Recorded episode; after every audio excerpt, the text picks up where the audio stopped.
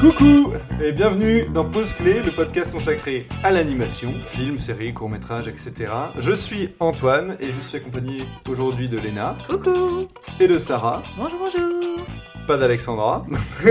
Bientôt, euh, elle revient bientôt. mais bientôt. Euh, pour un épisode spécial réalisatrice, parce que si vous pensiez qu'il n'y avait pas beaucoup de réalisatrices dans les euh, longs métrages live action, c'est encore pire en animation. C'est la on, a- dèche. on a, on a un peu galéré pour cet épisode, mais du coup c'était bien, ça montre que ça vaut la peine de chercher. Oui, puis on a appris plein de choses, je pense. hein. Ouais, et puis c'est bien d'en présenter. Bien, On va, on va vous faire découvrir, euh, on va vous faire découvrir tout ça.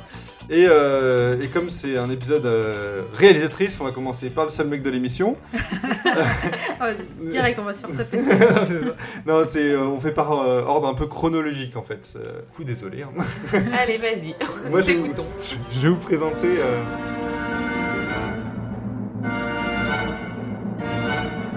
Je vais vous présenter euh, Les Aventures du Prince Ahmed, qui est un film de Lotte Reiniger, qui est sorti en 1926.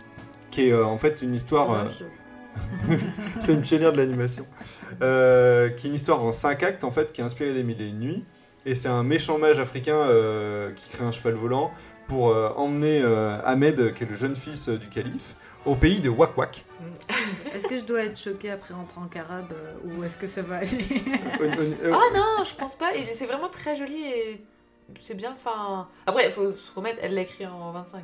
Oui, oui, c'est pour ça que je me doute un peu. Je me dis, euh, est-ce que est-ce qu'il y a des moments un peu cringe Est-ce que Non, être un non, peu non, non. raciste Non, Non, non, non, non. Alors on parle féminisme, mais alors euh, les bougnous là C'est raciste. On a pas le- on a pas le couscous, on a dit. oh putain, quel enfer. Faut goûter celui de ma mère avant de dire ça. Oh, j'adore Quand c'est qu'on la rencontre Je peux continuer Non, on parle cuisine. Allez, on Ah, il change y a un mec Ah, La recette Alors Ahmed, du coup, il rencontre euh, Paris Banou euh, qui est, euh, et tous deux ils tombent amoureux, Euh, mais ils se retrouvent face à des esprits malfaisants et sa bien-aimée se fait kidnapper, logiquement. Et euh, on va rencontrer des personnages comme euh, la sorcière euh, qui va l'aider, on va se retrouver euh, en Chine. Il y a aussi euh, l'acte 4 où on va euh, se concentrer plus sur Aladdin et le génie de la lampe. Euh, pourquoi je vous parle de Lot Reiniger et des aventures du Prince Ahmed? Alors, Lot Reiniger, en fait, c'est le nom qui a été donné à ma promo euh, lors de ma dernière année d'études. Et c'est comme ça qu'en fait je l'ai connu. Sinon, je n'avais jamais entendu parler, alors que c'est vraiment une pionnière de l'animation.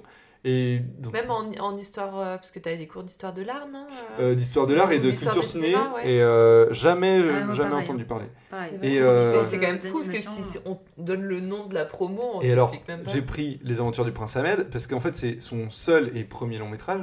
Et il est considéré comme le premier long métrage d'animation de l'histoire du cinéma. Ah oui, quand même. Et alors, vois, et c'est surtout, si vous êtes curieux, il est disponible dans les médiathèques et bibliothèques autour de chez vous. Et le coffret, la pub. le coffret est très joli. Ouais, très très beau. Et en fait, euh, ce qui est particulier avec ce film, c'est que c'est entre le théâtre d'ombre et le papier découpé en fait. Donc il y a le corps des personnages qui est divisé en plusieurs parties. Donc tu as la tête, euh, le buste, les cuisses, mollets, avant-bras, bras. Et en fait, euh, chacune de ces parties est reliée par euh, des pivots qui sont aplatis et tordus. Et comme ça, on peut les déplacer. Comme euh, des clous quand on faisait quand on était petit pour faire les pantins. Voilà, c'est ça. Et ben, c'est un peu ça. On peut déplacer comme ça les, les éléments. Tout est placé sur une table de verre, en fait, avec un papier calque dessus et une lumière qui passe sous la table pour que tout soit à contre-jour. Il y a une caméra qui est fixe au-dessus de la table. Et, et du coup, euh, ça donne un aspect euh, super joli. Si vous avez vu, euh, par exemple, Le Prince et Princesse de Michel c'est ce Oslo. que j'allais te dire. En Ça- plus, j'ai pensé à ça. Je assez- dit, euh, Michel bah, Oslo inspiré. inspiré, euh, voilà. Ouais, ça ressemble vraiment. euh, Mais sauf une que. version plus orientale et, Mm. et, Et plus vieille aussi, brute. parce que Ouais, En fait, ce qu'il y a, c'est que voilà, vu que c'est 1926, euh, c'est muet. Ouais. Euh, Il y a des panneaux de texte, mais très vite on, on oublie en fait et on est, on est assez plongé dedans. Euh, et il y a des, du coup, comment elle, elle faisait Il y a des, vu qu'ils sont en silhouette, ils sont vus de profil des personnages. Oui. Euh, comment elle fait pour qu'un personnage se retourne sans que ce soit trop brusque, par exemple Mm, Là, à ce moment-là, elle, euh, elle, commence par pivoter par un élément après l'autre, en fait. Et en général, elle va toujours faire une animation à côté pour que l'œil se concentre plus sur l'animation à côté plutôt que sur euh, le retournement du personnage. Soit pas flagrant. C'est Voilà. hyper malin, quoi. C'est hyper malin et tout est calculé. En fait, elle note tout sur un carnet, euh, tout est mesuré avec une règle. Euh, la musique, elle est enregistrée, elle note chaque note euh, pour pouvoir animer dessus. Et Du euh, coup, la musique doit avoir une part super importante vu qu'il n'y a, et pas de, ben, y a pas de ouais, en effet, euh, en effet, En effet c'est une musique orchestrale en fait. euh, je vous en parlerai juste après.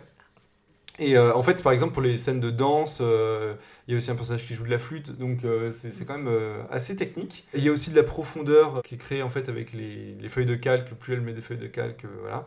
La réalisatrice, du coup, elle est née à Berlin en 1899. Elle est passionnée du coup par les silhouettes découpées et les effets d'optique. Et adolescente, elle entend une conférence de Paul euh, Wagner, qui est le réalisateur du film Le Golem euh, de 1915. Mhm. Et euh, il évoque les possibilités incroyables que pourrait apporter le cinéma d'animation. Et en fait, elle suit des cours d'a- d'art dramatique, elle va développer son travail de silhouette. Elle va travailler avec Wagner, du coup, sur son film Le joueur de flûte d'Amelin.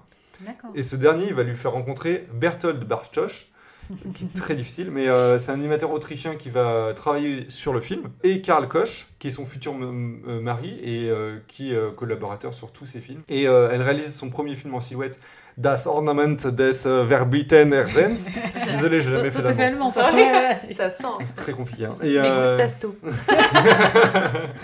L'accueil du public est enthousiaste et, euh, et ça la pousse à poursuivre dans cette voie. Elle réalise euh, Les Aventures du Prince Ahmed pendant 3 ans et il sort en 1926 du coup et reçoit un très bon retour. Et elle continuera du coup à réaliser des films d'animation avec son mari. Euh, 26 films hein, quand même en tout euh, ap- Pas mal. avant la guerre. Ah Et ils créent leur société de production à Londres qui s'appelle Primrose Film. Mhm. Et elle abandonne la silhouette pour des matériaux plus colorés pour des productions jusqu'en 1963. Elle va finir sa vie euh, par des séminaires où elle expliquera son travail à des jeunes animateurs du monde entier. Et elle meurt en Allemagne en 1981, après une vie bien remplie. Bah ouais, Ah euh, c'est voilà. Très joli et euh, c'est très beau, vraiment. Moi je l'ai vu un peu, parce qu'Antoine le regardait et moi je, je, je révisais mon mémoire à ce moment-là. Mais euh, c'est très joli, très très très joli. Non, c'est très chouette. En fait, euh, euh, il y a des très beaux, euh, très beaux plans. En fait, je trouve que certains plans, c'est vraiment des tableaux. Euh, et en fait, Combien de temps ça dure déjà? ça dure une heure, un truc comme ça. Euh, Mais c'est surtout dans le coffret, il y a les bonus où on la voit, elle, découpée. un peu moins d'une heure. pardon. Et euh, pour, euh, du coup, enfin, vraiment faire voilà, les découpages de ses personnages. Et vraiment, elle y va, elle, la feuille, elle est noire, il n'y a rien dessiné dessus. Hop, elle fait le nez, la bouche, le menton, elle connaît tout, c'est hyper rapide, d'une précision. C'est chouette, c'est vraiment Non, c'est cool. En fait, c'est des silhouettes qui vont être sur fond uni ou alors suggérés. Il n'y a pas trop de décors euh, abondants ou quoi. Et c'est souvent euh, sur une couleur. Donc, euh, il va y avoir des, des scènes qui vont être sur une ambiance rouge, d'autres vertes, d'autres bleues, etc. pour aller avec l'action ou l'ambiance. Il y a une finesse dans les détails. Effectivement, c'est impressionnant. Genre, je me dis qu'il y a dû avoir de la casse, tu vois. Genre, Ouais. En animant, c'est pas possible. Il y a un oiseau qui est incroyable et il y a même une robe d'un personnage. euh, Vraiment, c'est c'est fou, quoi. C'est presque de la dentelle, en fait. C'était tout fait à la main parce que Voilà. Prince et Princesse, c'est- c'est découpé à la main ou c'est de Non, c'est hein. numérisé à à l'ordi, ouais. Ouais, ouais, c'est Oui, en- oui, c'est en et ça, 2D, et ça hein. se voit en plus. Oui, oui. Ouais. Ah, ok. Ouais, ouais, ça se voit quand même que c'est fait en 2D. Et euh, autant. Je suis si naïve. Sauf que Oslo, euh, t'aurais dû rester à la 2D. hein, que- Petit message. non, mais les films après sont super, mais bon, hein, la 3D. euh, Ah, là, ouais, moi aussi j'ai du mal avec la 3D d'Oslo. Ça sera peut-être un autre épisode. hein. Et je alors. pense qu'il en a rien à foutre hein, de notre commentaire. mais Ouais, bon. ouais, mais bon, on le dit. hein. En plus, j'adore ce qu'il fait. Mais bon. Autant, euh, alors pour revenir au, au film du coup, autant l'animation elle est, euh, elle peut pas être très, très fluide à certains passages, autant d'autres euh, c'est c'est assez impressionnant. Il y a des scènes qui sont, euh, euh, il y a des effets qui sont hyper bien trouvés, genre le reflet dans l'eau, euh, c'est c'est incroyable, genre c'est hyper malin en fait. C'est des petits papiers découpés qui qui, qui bougent un petit peu, peu Mm. dans la forme de la silhouette à peu près. Enfin, c'est très très bien fait. Il y a des scènes aussi qui sont impressionnantes. Il y a le, le prince qui se fait embrasser par cinq autres femmes, puis après il y a une baston générale. Voilà, et Ouais. en fait ça part dans tous les sens. Il y a aussi une bataille entre le mage et euh, la sorcière. Et ouais, c'est assez grandiloquent quoi. Et en plus, avec la, la musique de Wolfgang Zeller, qui est un compositeur chef d'orchestre allemand, donc c'est très orchestral. Et euh, ça suit hyper bien l'action. C'est. euh, c'est ouais, c'est assez dingue. Et elle était jouée en fait en direct à l'époque. Et euh, du coup, avec la reconversion, etc., en DVD, là, elle, elle, est, euh, elle est enregistrée euh, de- en 2000 depuis 2003 en version sonore, je crois. D'accord. Il y a des personnages euh, qui sont euh, assez ca- caricaturaux. je pense aux personnages plus méchants ou qui ont l'air méchants, en tout cas le, Mm. le mage, la sorcière, l'empereur de Chine. Et d'autres qui sont très réalistes, genre plus les, les héros et héroïnes plus sages, on va dire, genre Aladdin, le prince, Paris Banu. Ça va bien ensemble, tu vois. Tu, D'accord. tu les, en fait, tu imagines ce qu'il y a derrière ces- cette silhouette, en fait, et, euh, et ça, ça fonctionne assez bien. Il y a des effets aussi, tout n'est pas en papier découpé. Il y a des effets, par exemple, je pense à l'apparition du génie de la lampe, c'est euh, très bien trouvé aussi, c'est un espèce d'effet de fumée, euh, gommage, etc. Enfin, vraiment, vraiment chouette. euh, et puis, ben voilà, en fait, c'était vraiment pour vous faire découvrir euh, Lotte Reiniger. Euh, c'est intéressant d'entendre parler de la pionnière, comme tu dis, de savoir qu'à cette époque, qu'est-ce que- ce qu'on pouvait faire. euh. Enfin, je pense que c'est à, regarder euh, comme un. Comment dire Ouais, un classique presque. euh. Ouais, à présenter en cours même. Enfin, Ah, ouais, ouais, c'est- on en a tous pas entendu parler alors qu'on a tous fait des études d'art euh, et Bah, qu'on a franchement, tous fait j'ai- des cours de cinéma. J'ai pas euh. compris parce que c'est vrai que c'est des- on, on est amené quand même à mater des trucs assez chiants des fois en animation, hein, quand même euh, dans, dans les classiques, etc., Oui. incontournables. Et, et je comprends pas que parce que on- effectivement, euh, tu vois, on voit, on voit à quoi ressemble Fantasmagorie d'Emile Cole ou euh, les, les- vraiment les, les premières animations, Mm. etc. Et pourtant, ça c'est le premier euh, long métrage, tu vois. Et c'est dingue euh, qu'on n'entende Et pas puis qui est, qui est beau. Qui est, Et qui est super chouette, hein, vraiment. Mm. Voilà pour ma part. On peut passer, très intéressant. on peut passer à toi, Léna. Et oui, alors euh, moi j'ai choisi de. Parce que pareil, donc euh, ça a été- on s'est un peu mis une colle pour trouver euh, des, des réalisatrices. On... Finalement, on, on a. Enfin, ça nous est pas venu immédiatement en tête. Euh, soit c'était des films, je crois, qu'on avait déjà fait, ou qui étaient euh, en lien avec des choses qu'on avait déjà parlé. euh, Oui, parce que forcément, il y a la- on pense à la Reine des Neiges. oui, on pense, et même Coraline aussi, je crois, elle oui. est fait avec quelqu'un. Et vu que on a déjà parlé plusieurs fois de stop motion, euh, j'avais écarté mon amour de la stop motion pour, ce, pour cet épisode. Et du coup, je me suis axée sur Signe Bowman, qui en fait réalise des courts-métrages. Et, euh, et elle est toujours en vie, donc je trouvais ça bien de présenter euh, une réalisatrice euh, actuelle qui réalise activité. toujours en cours. Ouais. Elle a 56 ans, elle vit à New York, mais elle est lettonienne. De Lettonie, pour les plus bolos d'entre nous. Pourquoi tu me regardes Ah oui, pas parce que t'es en face. Mais et donc voilà, donc en fait, elle a fait des études de philosophie à Moscou. Donc rien à voir à la base. Et en fait, elle s'est mise à faire, à être réalisatrice et scénariste de de- d'animation en 91 avec son premier court métrage qui s'appelle, avec mon accent anglais, Witch and the Co. Et euh, depuis, elle, a réalisé 15 courts métrages. Alors euh, bon, c'est pas autant que que, Que Lotte, euh, Reiniger. Voilà, je te laisse le prononcer. et euh, son dernier est sorti en 2019 et euh, qui traite, euh, il traite de la dépression, je crois. Et euh, là, il y en a encore un en cours de réalisation en ce moment qui sortira. Donc moi, je vais vous parler de Birth, qui est sorti en... Birth Birth Naissance. qui est sorti... C'est pas un nom de parfum. Qui est, qui est sorti en, en 2009 et qui fait euh, 12 minutes. Et il est disponible assez facilement, si vous voulez le regarder. Donc Il est c'est sur, plutôt euh, chouette. pour l'instant, il est sur Arte, c'est ça euh, Euh, euh, ouais, et ou même sur Internet euh, avec une page Télérama, je crois. Ok. Vraiment facile d'accès. Euh, il a été nominé euh, à pas mal de festivals, notamment pour le cristal du festival d'Annecy. Bon, il a, il a rien remporté, mais il a le mérite d'avoir été nominé. Et du coup, c'est intéressant parce qu'elle travaille donc exclusivement en 2D. Et c'est toujours des sujets euh, très très forts. C'est souvent c'est Mm. sur le sexe, les traumatismes, la dépression. Et c'est traité de manière très surréaliste. Alors là, c'est mes études d'histoire de l'art où ça a fait que ça m'a un peu plu. C'est toujours un peu perché, c'est traité avec humour, avec ironie, et vraiment, c'est souvent c'est dans la tête des personnages. elle illustre ce que tu ressens ou ce que tu penses. Donc euh, voilà, là pour le coup, on suit euh, Amina qui a 17 ans et qui découvre qu'elle est enceinte. Et en fait, euh, quand elle va chez, chez la sage-femme, on lui apprend que le bébé bah, ressort par là où il est rentré. Et elle, elle n'avait pas du tout compris ça, puisque sa mère lui a toujours dit que les bébés naissaient dans les roses et dans Ah les choux. Et en fait, sa mère ne veut pas lui parler de la naissance, parce que voilà. Et du coup, elle va aller Ouais, voir ses tantes. dangereux. Oui, oui, voilà. Et c'est comment. euh, Bon, il lui arrive rien de rien d'affreux, mais. Et en fait, elle va se retrouver à aller demander à ses tantes, euh, mais comment, comment les bébés naissent? Et en fait, toutes ses tantes ont eu euh, des mauvaises expériences avec, les, avec des hommes où, euh, où leur corps a changé et du coup, elles n'ont pas apprécié le changement de leur corps suite à la grossesse.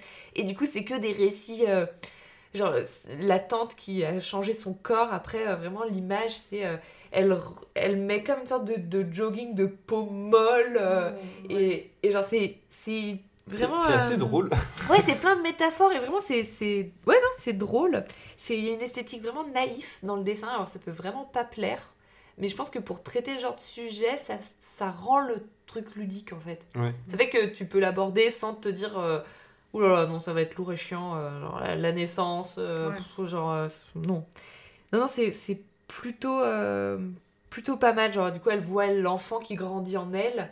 Et en fait, après, elle le voit comme un monstre qui la mange de l'intérieur. Ah il a des dents, il a des griffes et tout. Parce que. Et du coup, il y a des petites flèches qui font tweet, tweet, tweet. C'est parce que le bébé, il est énorme et le vagin est tout petit. Ah, ok. Et, euh, et c'est plutôt chouette sur voilà, le, bah, le lien de la mère avec le cordon, la métamorphose du corps, euh, puis cette peur qu'on a toutes euh, voilà, de, de mettre un enfant au monde et en se disant comment il va sortir. Parce que Ouais, genre, ouais, me ouais. faites pas croire que vous y avez jamais pensé. Ah, mais tu sais que Alien, ça vient de ça, hein Ah ouais? Euh, oui, Ouais, oui, ouais. euh, Alien, euh, parce que ça, euh, le gars, c'est euh, Ridley Scott, euh, sa femme, euh, je crois, avait accouché ou quoi, et en fait, ça l'a traumatisé. Et en fait, c'est d'où est venue l'idée de l'alien qui drôle. sort du ventre là comme ça. Et si, si, bah, là, c'est là que tu vois la différence, tu vois, entre euh, un homme et une femme qui racontent ce genre d'histoire. tu C'est vois. clair. Ouais, putain. Mais trop drôle. Mais là, c'est du coup, voilà, elle, elle le voit, elle, comme. euh, euh, elle voit la- l'accouchement comme un éléphant qui passe par une petite porte. En fait, tout l'accouchement, euh, on le voit pas, et c'est marqué. euh, enfin, voilà, elle dit pousser, pousser, et en fait, c'est elle qui pousse un énorme éléphant par une toute petite porte. Et c'est trop drôle parce que du coup, c'est cette nana qui, qui est enfant, qui a 17 ans, qui, qui est complètement bucolique, un peu naïve. euh, vraiment qui découvre la vie et qui est choquée d'un rien et qui a toujours écouté sa mère et ses tantes, qui a écouté sa Mhm. famille. Et là, le bébé arrive et en fait, elle va écouter que son enfant. Enfin, ça dure euh, que, que 12 minutes, donc c'est très très rapide, mais voilà, à la fin, le bébé est là, genre. Euh, bah. En fait, il, il, lui enlève toutes ses peurs, il lui enlève toute son angoisse, et en même temps. euh, eh ben, elle va vivre pour lui maintenant. Il lui dit genre oui la dernière fois t'as dansé comme ça, j'ai pas trop apprécié, tu ne le referas pas. Et, euh, et elle est là oui mon bébé, oui mon bébé. C'est un peu, c'est, tu sens que C'est bah, perché. c'est beau, ouais, c'est complètement perché. Tu dis, c'est mignon parce que, bah, oui, du coup, l'arrivée d'un enfant euh, enlève toutes tes craintes d'avant. Et Ouais. en même temps, euh, ça, ça te pointe aussi du doigt de, sois pas con, ton enfant, c'est le centre de ta vie, mais il faut Mm. pas que tu t'empêches de vivre non plus. Mm, c'est maintenant, vous êtes deux, mais pas que lui tout seul. C'est intéressant d'avoir en plus des témoignages comme ça parce que bah, un homme n'aurait pas pu raconter euh, de la Mm. même manière, euh, je pense, le fait de porter un enfant, euh, la Exactement. découverte fait. euh, sur. euh, Et je crois que son, il y a un autre court métrage du coup qui est sur la dépression postpartum, je pense, ou un autre dépression, en tout euh, dépression pardon. Et en tout cas, c'est souvent, elle traite effectivement, comme tu dis, de choses qu'elle a vécues elle. Mm, c'est mm. super intéressant. C'est vraiment, c'est loufoque. Hein. Allez-y, Ouais. c'est, c'est l'animation, c'est que des, des personnages qui s'étirent, ça fait, enfin, t'es un peu dans la tête de Magritte quoi. Genre, c'est, plutôt cool. Et sinon, la musique, c'est, euh, c'est une musique italienne un peu cool, mais surtout il y a une grosse part d'ASMR. Enfin, moi je dis ça, mais vraiment de bruitage que du coup, genre, Ah oui, il y a le, cordon ombilical, il tombe, ça fait. Vraiment, genre, et après, c'est t'as des bruits d'élastique euh, dans, le- dans le ventre. Le bébé, c'est vraiment comme quand t'as les mains sur le caoutchouc. Ouais, Ah oui, t'as failli t'endormir. non, c'est pas cet ASMR là, mais c'est voilà, le sound design est plutôt bien fait pour un budget de 20 000 euh, dollars. Ah ouais, c'est Donc c'est tout petit quand Ouais, on voit dans les Après, autres bon, épisodes. C'est un court-métrage, pas- c'est quand même un court métrage. 12 minutes. Ouais. Euh, après, voilà, il y a, elle en a fait 12 minutes, elle en a fait des plus longs, puisque celui d'avant, euh, Rock in Pocket de 2014, en dure 88 minutes. Donc il y a Ouais. plus ou moins long. Mais voilà, celui-ci sur la naissance m'a m'a- m'a- m'a fait rire. Enfin, m'a fait rire. Il fait, il fait sourire parce que c'est. C'est en même temps un sujet important, comme tu Mhm. disais, où tu vois l'importance de communiquer et l'importance aussi de parler de sexe parce que cette fille, euh, quand elle raconte euh, comment elle est tombée enceinte avec ce mec où en fait c'était bucolique, ils étaient, ils étaient, ils étaient bien, tu vois, genre c'est une image de balançoire et tout. Et tu te rends compte qu'elle comprend pas réellement que c'est comme Elle est ça totalement non dans plus. l'innocence. Ouais. Après, c'est vrai que c'est intéressant parce que même ju- jusqu'à aujourd'hui, c'est encore un sujet, hein, faut, faut pas se mentir, qu'il y, y en a, il y a encore beaucoup euh, de, de parents, de profs, tout ça, qui pensent que euh, si on n'en parle pas, il va rien se passer, donc faut Mm. pas expliquer euh, comment on fait Ouais. les bébés, tout ça, machin. C'est l'inverse. Et qu'il faut pas euh, euh, parler de même de, de contraceptifs, etc. Parce que c'est- pousser l'enfant vers le sexe. Alors de toute façon, ça va arriver. Et du coup, on se retrouve voilà avec euh, un enfant euh, qui, qui ne sait pas en fait euh, ce qui lui gérer, arrive, ouais. comment gérer, ce qui va arriver, les risques, tout ça. Donc c'est aussi intéressant de pointer euh, ces, ces problèmes-là. C'est ça, et puis même dans la famille, parce que du coup, sa mère ne lui a jamais rien dit, du coup, au début, elle lui cache, et après, à un moment, bah, il faut bien qu'elle lui révèle. Et mais genre, elle, vraiment, elle a le gros ventre, maman, je suis enceinte, elle doit être au huitième mois, tu vois. Genre, ah bon, ça.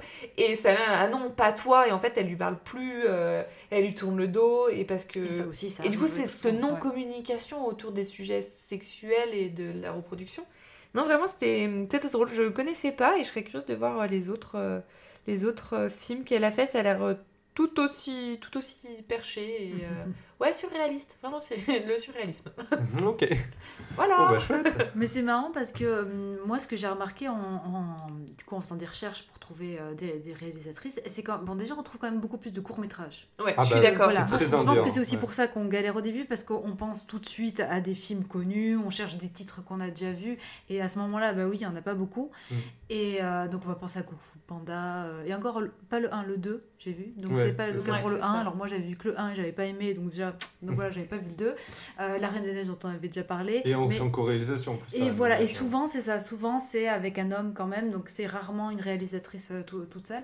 Et on tombe après voilà sur une longue liste en fait de courts métrages. Donc en fait il y en a quand même pas Ouais, mal. ouais, court métrage, il y en a pas mal. hein. Et en fait juste en survolant quand même on se rend compte que euh, les réalisatrices sont quand même assez torturées. Oui, Moi, ah c'est oui, ça qui m'est les, revenu le les plus. thèmes sont Voilà, toujours. parce que juste quand tu vois voilà, le, le- rien ouais. que le résumé où tu vois un peu les images, c'est quand même souvent des trucs sur la dépression ou sur des moments de vie L'adolescence, l'accouchement, la naissance. oui, c'est ça. euh, et, ouais, ouais, ouais. et- et- et les, les images, et c'est ce qui est un peu dommage, c'est je pense que les images aussi peuvent un peu freiner euh, parce que souvent l'esthétique est un peu, voilà, un peu bizarre. euh, Les dessins Ouais, sont les pas. courts métrages, il y a beaucoup plus de, de liberté en fait, Oui. et du coup, et c'est aussi plus indépendant. Donc, euh, Après, c'est moins sûr de que budget, moins Ouais. peut-être de, gens qui regardent et qui disent bah là tu pourrais. Enfin, Ouais. peut-être moins de directives. ou- Donc je pense que ça peut aussi bloquer pas mal de monde pour qui c'est important. Euh, ça, ça, ça peut refroidir un peu, mais on sent qu'il y a énormément de choses. Et j'ai l'impression que à ce moment-là, tu ouvres une porte vers euh, tellement de diversité et des trucs complètement différents de ce qu'on voit d'habitude à la télé. Donc je pense que c'est super intéressant en fait d'aller chercher. euh, bah ouais, ouais. Après, euh, bon, forcément, tu es confronté à, des producteurs ou des, choses comme ça. euh, bon. Oui, bon après on sait, euh, on- on sait pourquoi là on parle des réalisatrices. hein. On sait qu'il y en a pas, voilà, qu'il y en a pas beaucoup, que c'est compliqué tout ça. donc, très- euh, Enfin, je pense qu'il faut se battre quatre fois plus pour. euh, Ah bah c'est sûr pour pour tout. hein, ouais. Oui, surtout sur le sujet d'une naissance surréaliste avec Mais un monstre.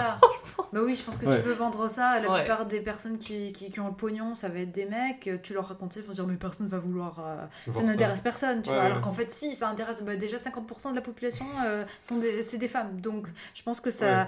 Et parmi euh, les femmes, tu vas avoir énormément de personnes qui vont passer par ça, ou même, même si elles ne veulent pas passer par, euh, par la grossesse, tout ça, bah, ça fait partie de notre corps, nos vies. euh, Donc en fait, on a besoin de savoir. C'est ça. Donc, Il y a euh, besoin de savoir, même si tu ne veux pas. Si C'est tu ça. ne veux pas porter, si tu ne veux pas avoir d'enfant, et c'est c'est un droit complètement légitime, mais tu dois savoir aussi comment faire. Bien sûr, comment- et puis, euh, puis aussi, bien sûr, ça parle aussi aux hommes, parce que les hommes, ils ont besoin aussi de connaître cette partie-là du monde euh, de, de, de la naissance, de la grossesse, parce que je suis désolée, ils en font partie. Euh, Bah oui, c'est un travail à Cette nana s'est pas retrouvée enceinte toute seule, donc euh, oui, c'est Ah, super intéressant euh, d'avoir aussi euh, Mm. ce genre d'histoire. Oui, parce qu'à un moment, elle est justement chez. Euh, bah, avec le médecin qui lui dit Ah, votre mari doit être trop heureux. Et du coup, elle fait Oui, mais. Et en fait, le médecin continue à la couper. Et à un moment, elle dit Bon, qu'est-ce qu'il y a? Elle dit Mais j'ai pas de mari. Ouais. Et en fait, il, directement, si t'es enceinte, t'es deux, t'as un mari, il va être content, c'est ton rôle. Et en fait, non, elle est seule. Elle est seule, elle a peur, elle sait pas, elle, elle est innocente. Et. Ah, c'est pas mal. Non, l'air Voilà. Puis 12 minutes, vous avez rien à perdre, j'ai envie de dire. Oui, oui. Mais pas, pas, le mettez pas au petit déjeuner. C'est un petit conseil quand même. Bon, on va pouvoir passer à Sarah. Qu'est-ce que tu nous as pris là? C'était la surprise. Alors, Alors, ah oui, elle nous a pas dit. Moi, je vais vous parler de Silent Voice. Je sais pas si vous connaissez. Non, personne connaît. Alors, deux noms, mais alors, vraiment, j'ai rien vais... C'est un manga Alors, c'est un manga à la base, donc il s'appelle A Silent Voice. Il y a vraiment petit. euh, voilà. Ouais, ils ont révolutionné Voilà, c'est A Silent Voice. Euh, et encore, ça, c'est le titre euh, français, parce qu'en fait, euh, à l'international, c'est sorti comme The Shape of Voice, qui, il me semble, est une meilleure traduction, en fait, de- du titre en japonais. Et donc, ça a été réalisé par Naoko Yamada. Naoko Yamada, qui a à peine 36 ans. Moi, c'est surtout là où j'ai Waouh. la, me- la meuf a 36 ans et c'est pas son premier. Euh, parce que bon, moi je vous parle de celui-là, mais avant lui, elle en a fait, euh, elle en a déjà fait quelques-uns. Mais je reviendrai là-dessus euh, tout à l'heure. Donc pour faire un peu la, voilà, la, petite fiche technique du film, donc réalisé par elle, le scénario c'est Reiko Yoshida qui- est aussi une femme, entre autres parce qu'il y a eu d'autres scénaristes bien sûr, qui a été fait d'après le manga de Yoshitoki Oima. Le character design c'est Futoshi Nishiya Alors, euh, petite parenthèse euh, sur Futoshi Nishia, euh, il est mort euh, récemment, il est mort en 2019 euh, durant un incendie. C'est là que j'ai découvert qu'il y avait eu un incendie euh, criminel au studio où a été euh, réalisé euh, ce Ah film. ouais Donc, euh, il a, et, euh, On n'en a pas entendu parler. Si, si, si, je crois que si. Euh, c'est bien un truc. donc oui, donc voilà, petite, euh, petite Ok, parenthèse, ah oui. petite anecdote. En fait, c'est euh, donc en juillet Si. 2019 qu'il y a eu euh, l'incendie au Kyoto euh, Animation Studio. Il y a eu quand même 36 morts. Alors, Ouais. euh, ça m'a étonné quand même parce que apparemment c'était la pire tuerie de masse au Japon depuis la fin de la Seconde Guerre mondiale. Oh putain. L'incendie a été causé par un homme euh, du nom de Shinji Aoba qui a accusé le studio en fait d'avoir plagié son roman. Et du coup, on brûle et oui, et il a Et même radical, hein, comme, Ah comme, euh, ouais. comme idée. il a même euh, brûlé, mais directement des gens. C'est-à-dire qu'il y a des gens qui, qui fuyaient. Et Oh il leur a lancé de l'essence à la figure. Et les gens se retrouvaient à sortir en flammes du studio. Enfin, Oh, l'horreur. mon Dieu. Vraiment, Bah, c'est bienvenue dans Post Clé Waouh Mais voilà, j'ai trouvé comme le truc tellement incroyable. J'avais besoin de partager. Mais attends, mais Ouais, Disney, ils, sont, ils, ils ont pas flambé Ah non, mais- Parce qu'avec tous les trucs de plagiat qu'il y a eu. Non, parle-nous du film là, vraiment, on va pleurer. Le film Silent Voice est sorti au Japon en septembre 2016, mais il est arrivé en France qu'en août 2018. C'est-à-dire que bon, avant ça, il est passé euh, à- au Festival Annecy, il est passé voilà Mais sur ailleurs. ils sont passés la bobine, ils sont allés Ah non, à mais pied. laisse tomber, c'est- Vraiment, ils ont fait Pékin Express euh, pour le ramener. Enfin, je sais pas. Pour vous parler un peu d'abord de Naoko Yamada. Euh, donc, son premier, son tout tout premier boulot, ça a été sur la série, euh, le manga Inuyasha. Je sais pas si vous connaissez. Bon, c'est un, manga qui Non, est très connu, euh, qui euh, donc sur lequel elle, est- elle faisait les intervalles. Euh, avant d'être promue euh, pour euh, le- faire les, les, les pauses clés euh, sur euh, euh, R. Bon, je connais pas R, mais voilà. C'était son premier euh, gros boulot. Ensuite, juste, euh, pardon, pour, euh, Définir, pour euh, les définir intervalles. inter- les intervalles, c'est vraiment euh, de, de faire toutes les petites, les petites pauses, les dessins qui manquent entre les, entre les autres dessins qu'a fait euh, un animateur déjà. surtout euh, si c'était c'est fait de manière traditionnelle, il y a énormément de, de, de travail Voilà. et tu dois en faire énormément. C'est pour que l'animation soit le plus fluide possible. euh, Voilà. La personne dessine ça. Et les pauses clés, du coup, bah, comme le titre du podcast, c'est les pauses principales pour l'animation. Donc il peut y avoir, par exemple, j'en sais rien, trois pauses euh, principales. Et ensuite, euh, l'animateur va animer euh, entre ces pauses-là euh, pour euh, créer une Par animation. scène, ouais. Voilà. Et donc, euh, elle a réalisé sa première série. Alors, je ne suis pas sûre de la prononciation, mais il me semble que c'est K-On. Donc, apparemment, qui est une grosse série euh, japonaise aussi. Elle, elle l'a hum, donc, elle l'a faite en 2009. Ça a été un gros succès. Euh, du coup, ils ont fait une saison 2 et un film après ça. Bon succès. Et oui, voilà. Et en 2013, euh, elle a fait Tamako Market qui est une série, euh, qui pareil, ensuite a été fait en film en 2014. Donc la nana Ah ouais. quand même part de, Ah de ouais. succès, Succès, en, hein, en ouais. succès. Elle a même obtenu euh, le New Face Award au Japan Media Arts Festival pour, euh, pour cette série. En fait, la nana, c'est quand même, je crois, à chaque fois, elle a fait une série, un film, euh, des récompenses à chaque fois. Enfin, Ah Voilà. ouais.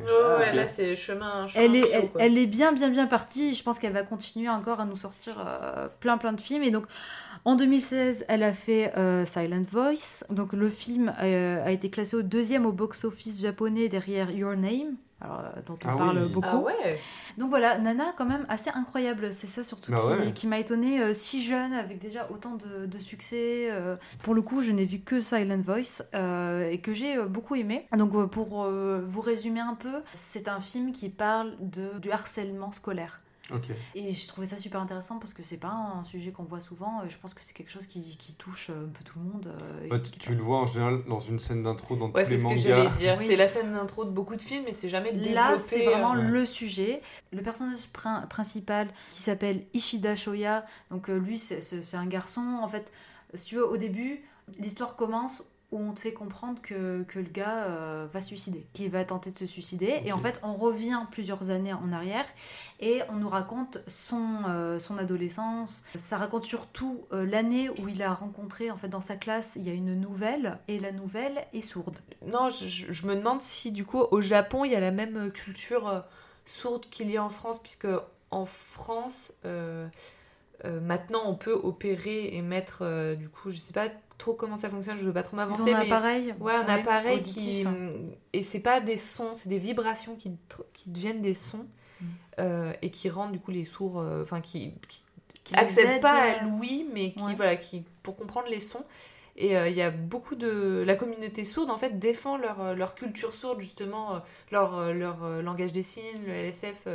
Euh, et voilà, il y a toute une culture sourde qui est vraiment défendue en France. Et est-ce que c'est le cas aussi en Japon ou est-ce que c'est pour ça qu'elle est moins marquée Alors, euh, moi, après, je- peux te donner juste que ce que j'ai vu du film, parce que je sais pas après comment euh, c'est vécu là-bas.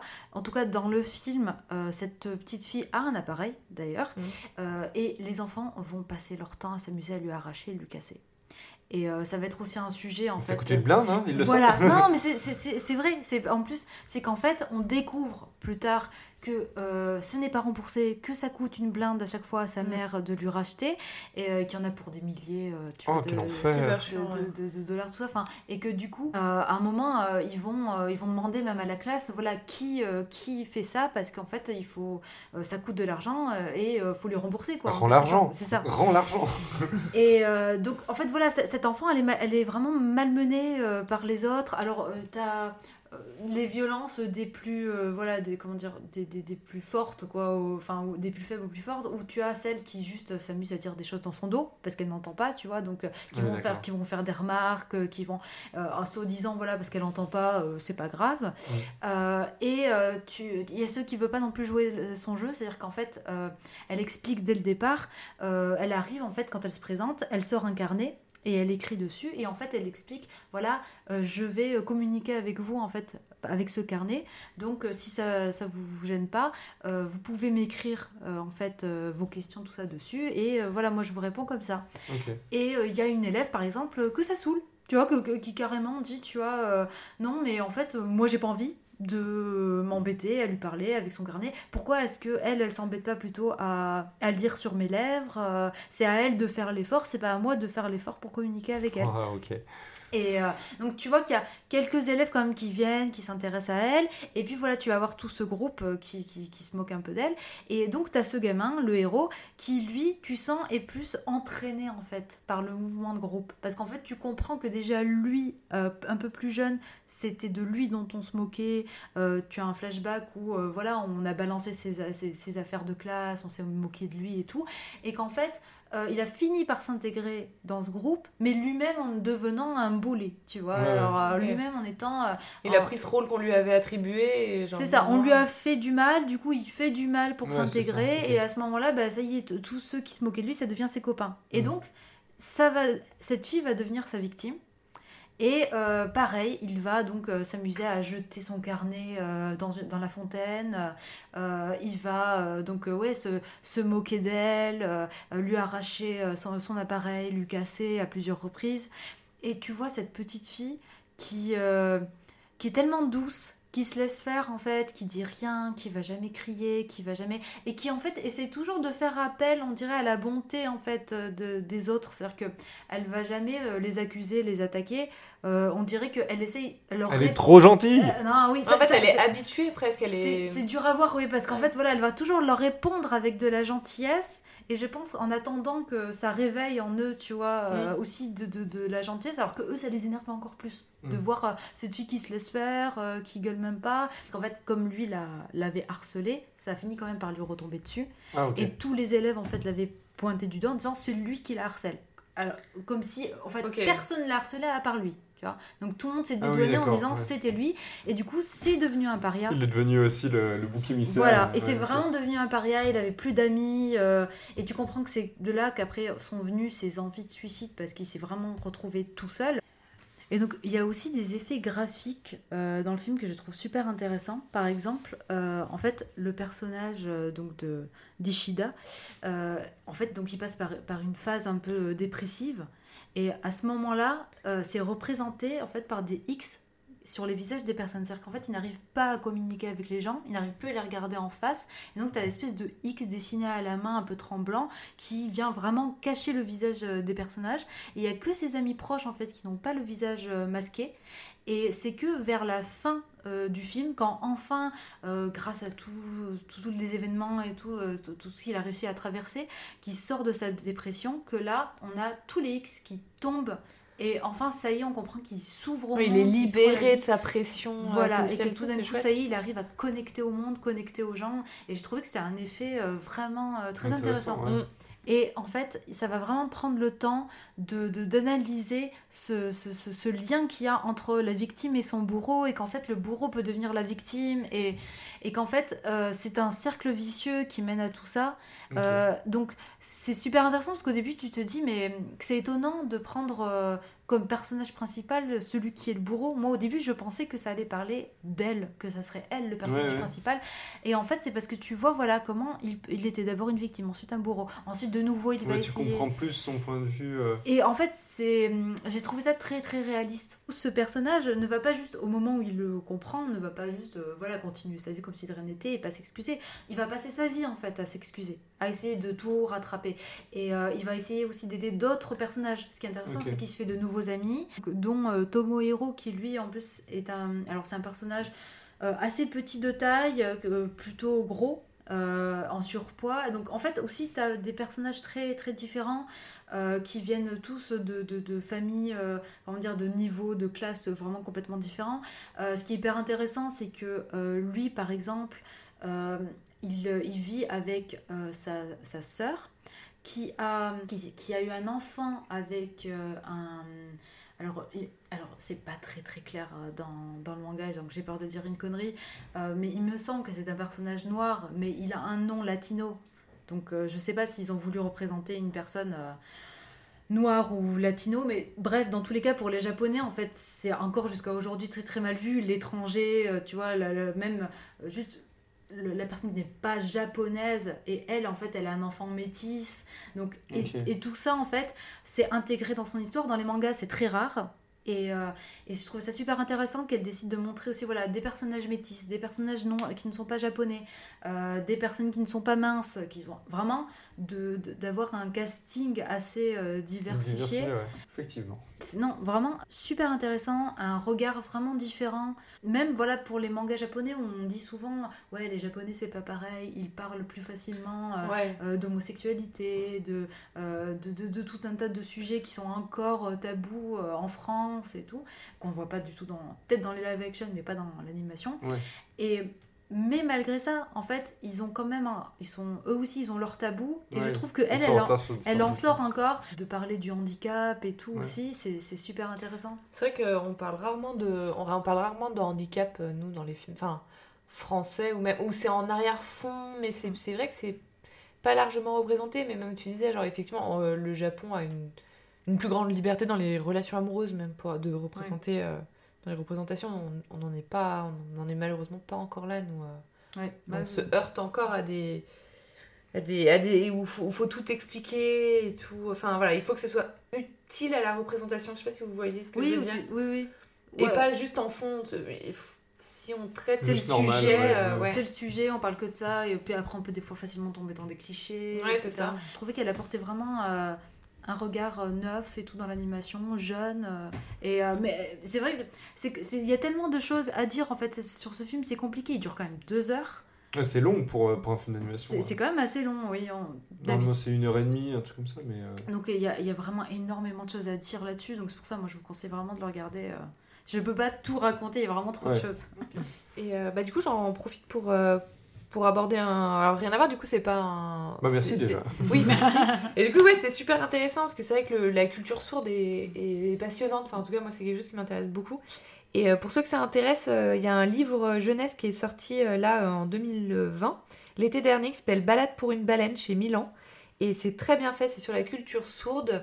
C'est une petite fille qui est sourde et justement, elle, elle est entre deux parce que ses parents veulent la normaliser. Elle se retrouve dans un collège où les gens ne sont pas sourds et du coup, bah, ils ne la comprennent pas et il y a une grosse euh, fracture entre elle et ses camarades et euh, ses amis sourds qui sont dans des lycées pour sourds et du coup avec qui bah, du coup elle ne peut pas euh, échanger en langage des Mm. signes aussi rapidement qu'eux parce que Ouais. du coup elle, eh ben, elle est dans un collège où elle doit lire sur les lèvres et s'adapter Euh, et du ouais. coup et c'est très bien fait c'est hyper chouette c'est rare qu'il y ait des enfin voilà le, handicap est souvent abordé dans, en li- plus en littérature jeunesse et il est bien fait voilà c'est et c'est sur une histoire vraie avec une baleine qui chante sur un autre euh, son que les autres et qui du coup Ah. est, est mise de côté. Oui, elle existe oui. vraiment cette baleine. Oui, j'ai dire, j'en ai entendu parler, ça me dit quelque Voilà, et du coup, cette petite bah, va, va chercher à les, la Oh, c'est retrouver, mignon. puisqu'elle non plus n'est pas sur la même fréquence. Bah, voilà, du coup, ça a fait Ah, écho. Je me suis dit que voilà, c'était pas mal de parler de ce bouquin aussi. Ouais, c'est dans le thème.